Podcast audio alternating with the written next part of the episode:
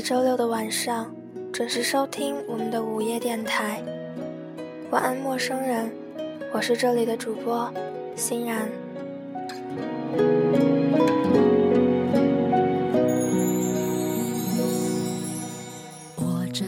我以为只有被自己喜欢的人喜欢，才算是幸福。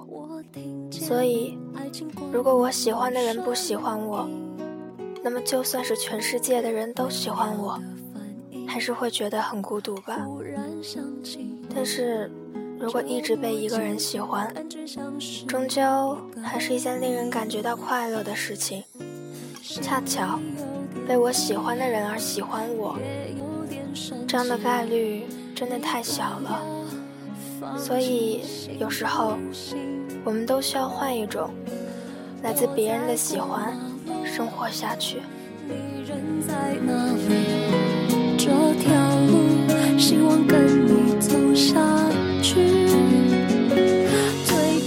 此时此刻，你们听到的歌曲来自于萧亚轩，《类似爱情》，希望你们能够喜欢。同时希望能够带给你们一个不悲伤的夜晚。爱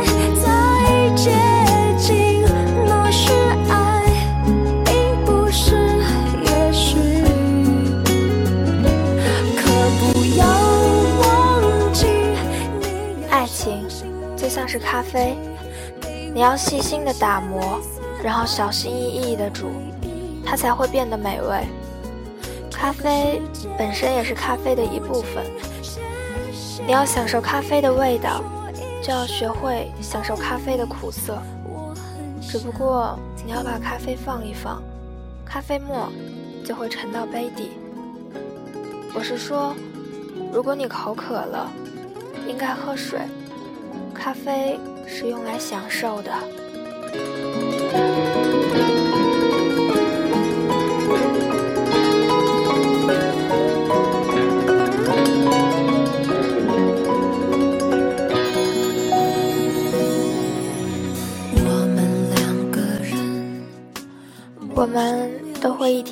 变老，然后死掉，这样多好。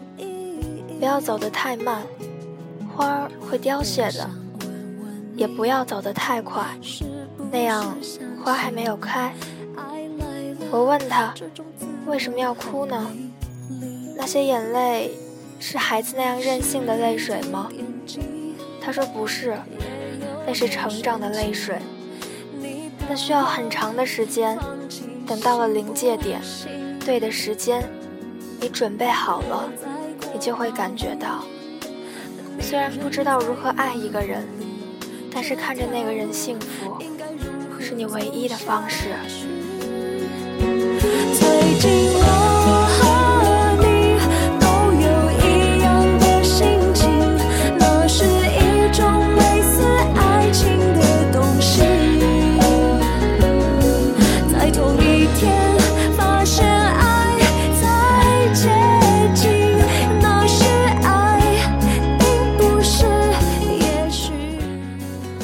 有时候我觉得，所谓的幸福，都是别人眼还的，所以我们总是很容易觉得别人幸福，觉得自己好可怜。我觉得我们还能走得更远，能更坚强，能更幸福。回想和你在一起的时光，发现连夜都变得更黑了。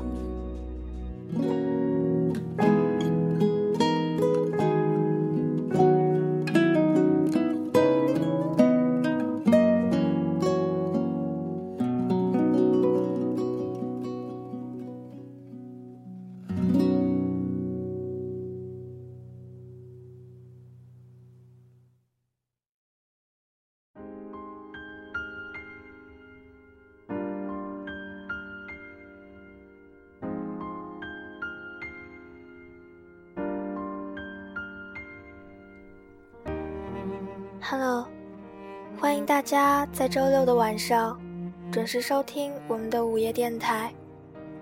晚安，陌生人，我是这里的主播欣然。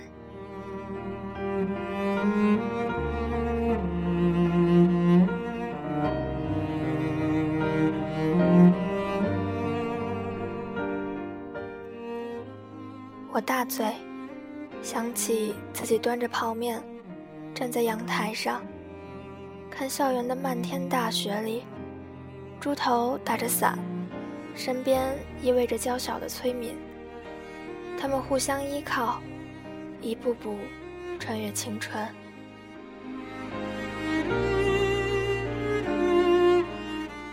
大学室友有四个，其中睡我上铺的，我们管他叫猪头。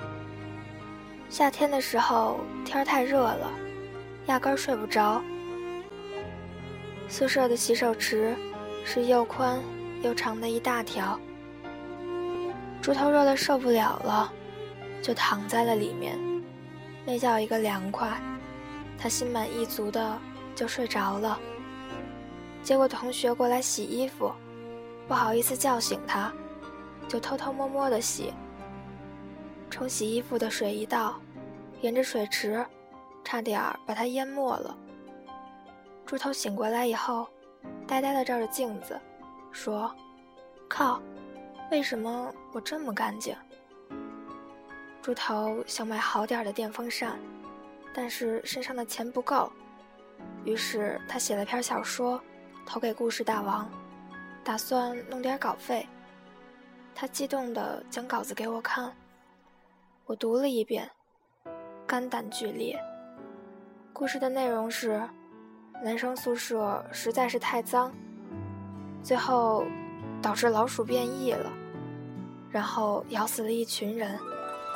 他问我怎么样，我沉默了一会儿，点点头说：“尚可，姑且一试。”后来稿子被退了回来，猪头锲而不舍的修改，改成男生宿舍太脏，导致老鼠变异了，咬死了来检查卫生的辅导员。稿子又退了回来，猪头这次暴怒，彻夜不眠，改了一宿，篇幅增加一倍。这次的内容是男生宿舍太肮脏，导致老鼠变异。咬了其中的一个学生，学生后来变成了故事大王的编辑。稿子这次没有退回来，编辑回了封信给他，很诚恳的语气说：“同学，老子弄死你！”猪头放弃了赚钱的梦想，开始打游戏。他花三十块钱从旧货市场买了台二手的小霸王。打了《三国志二》，他起早贪黑的打，每天都在打，一直打到了游戏卡出问题，居然活活的被他打出来了六个关羽，八个曹操。那天放假前一个月，大家全身拼凑起来的钱不过十元，于是饿了三天，睡醒了赶紧到洗手间里猛灌自来水，再睡着。第四天。大家饿得哭了，班长在女生宿舍动员了一下，送来了一麻袋子零食，送到我这儿，希望我们好好活着。当时我们看着麻袋，泪水横流，靠着麻袋坚持了三天，再次陷入了饥饿。我记忆犹新，后半夜猪头猛地跳下床，其他三个人震惊地看着他，问：“你们吃饭吗？”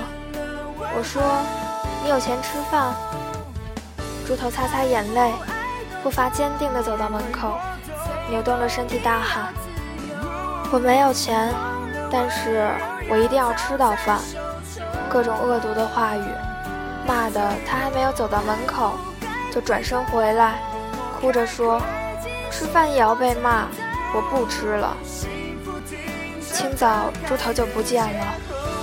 我饿得头昏眼花，忽然有人端着一碗热汤递给我，我一看是猪头，他咧着嘴笑了。我们真傻，食堂的汤是免费的呀！全宿舍洒泪当场。猪头喃喃地说：“如果要手炭烤生蚝吃，该多好，多加蒜蓉，烤得吱吱冒水。”再后来，猪头恋爱了。他喜欢戏外的一个师姐，猪头守在开水房，等着师姐去打开水，但他不敢表白。师姐将水瓶放在墙上，一走远，猪头就把他开水瓶偷回宿舍。一个月下来，猪头攒了一大把。作为室友，我们非常不能理解，但隐约的有点兴奋。我们可以去卖水瓶了。一天深夜，猪头说：“其实呢，我是在婉转的示爱。”我大惊，问：“何出此言？”猪头说：“我打算在毕业前偷满他五百二十个水瓶，这样就是代表五二零，我爱你的意思了。”大家齐齐在心中想：“我去你大爷的！”那时候男生宿舍熄了灯以后，总是有人站在外面，光着膀子，穿条内裤包电话粥，他们扭动着身体。发出呵呵呵的笑声，窃窃私语。每张桌子的抽屉里，打报废的 IP 电话卡日积月累，终于超过了烟盒的高度。猪头很愤怒，他没有人可以打电话，于是他决定打给师姐。师姐叫崔敏，那套崔敏的室友接了，说他已经换了宿舍。猪头失魂落魄了一晚上。第二天，食堂面前海报栏有人窜动，围满了学生。我路过，发现猪头在人群里。出于好奇，我也挤了进去。海报栏上贴了张警告：某系某级崔敏盗窃同学人民币，共计两千元整，给予通告批评，同时已由公安局处理。大家议论纷纷，说。真是人不可貌相。我去拉猪头，发现他攥着拳头，眼睛里全是眼泪。虽我不明白他哭什么，但心里总有难受。猪头扭过头，盯着我说：“崔敏一定是被冤枉的，你信吗？”当天晚上，猪头破天荒地去操场跑步，我站在一旁，看着他饿着肚子，不惜体力地跑，一圈。两圈，三圈，十圈，二十圈，他累瘫在草地上。他抬着头仰望着天空，挣扎着爬起来，忽然冲向女生宿舍。我怎么追也追不上他。后来猪头白天旷课，举着家教的纸牌去路边找活干。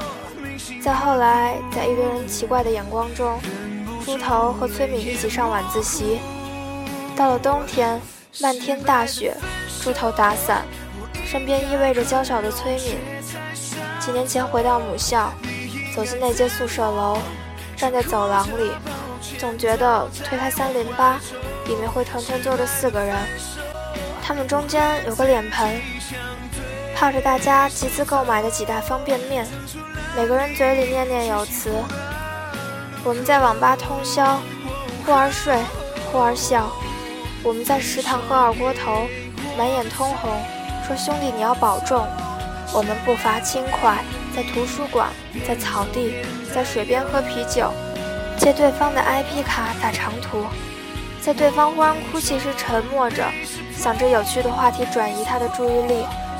然后我想起猪头那年狂奔在操场的身影，他跑得精疲力尽，深夜星光。洒满年轻的面孔，似乎这样就可以追到自己心爱的姑娘。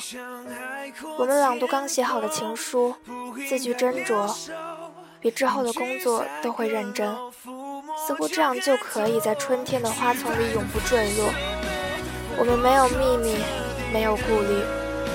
我们像才华横溢的诗歌，无需冥思就自由生长，句句押韵，在记忆中铭刻着剪影。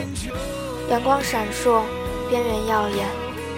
猪头结婚回北京，我们再次相遇，再也不用考虑一顿饭要花多少钱。聊着往事，却没有人去聊如今的情况，因为我们还活在那首诗里。它被十年的时间埋在泥土内，只有我们自己看得见。这时候，我们聊到了宿舍，聊到了那会儿饥饿的岁月。笑成了一团，猪头拍着桌子，喊着服务员：“再来一袋炭烤生蚝，多加蒜蓉，烤到吱吱冒水就赶紧上。”他高兴地举杯说：“我要结婚了，大家干一杯。”猪头的太太就是崔敏。很快他喝多了，趴在酒桌上，小声地告诉我：“陈林哲，崔敏没有偷那笔钱。”我点头，我相信。他说那时候所有人都不会相信他，只有我相信他，所以他也相信我。我眼角忽然湿润，用力的点头。那时候我做家教赚了点钱，想去还给被偷钱的那女生，让她宣布那钱不是崔敏偷的。结果等我赚到了钱，那女孩就转学了。她说那天崔敏哭成了泪人，从此她都是偷人家钱的女生。我忽然恍惚，她举起杯子，笑了笑说：“一旦下雨。”路上就有肮脏的泥泞，每个人都得踩过去。可是我只有一条命，我愿意努力工作，拼命赚钱，让这个世界一切的苦涩和心酸再也没有办法伤害到他。他用力地说：“那时候我就是这么想的，所以我一直这么做。”他大醉，我想到自己端着泡面站在阳台上。看着校园里漫天的大雪，猪头打着伞，身边依偎着娇小的崔敏，他们互相依靠，一步步穿越青春。十年醉了太多次，身边换了很多人，桌上换过很多菜，杯里洒过很多酒。那是最骄傲的我们，是最浪漫的我们，是最无所顾忌的我们。那是我们光芒万丈的青春。如果可以，无论要去哪里，剩下的碳烤生蚝，请让我打包。你记得我，还是已经忘记谁为谁放弃？此时此刻，你们听到的歌曲来自于冰淇不了了之，希望你们能够喜欢。晚安，陌生人，我是这里的主播欣然。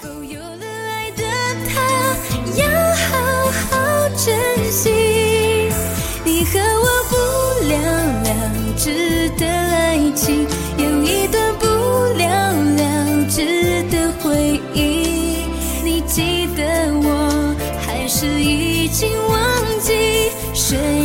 谁放弃？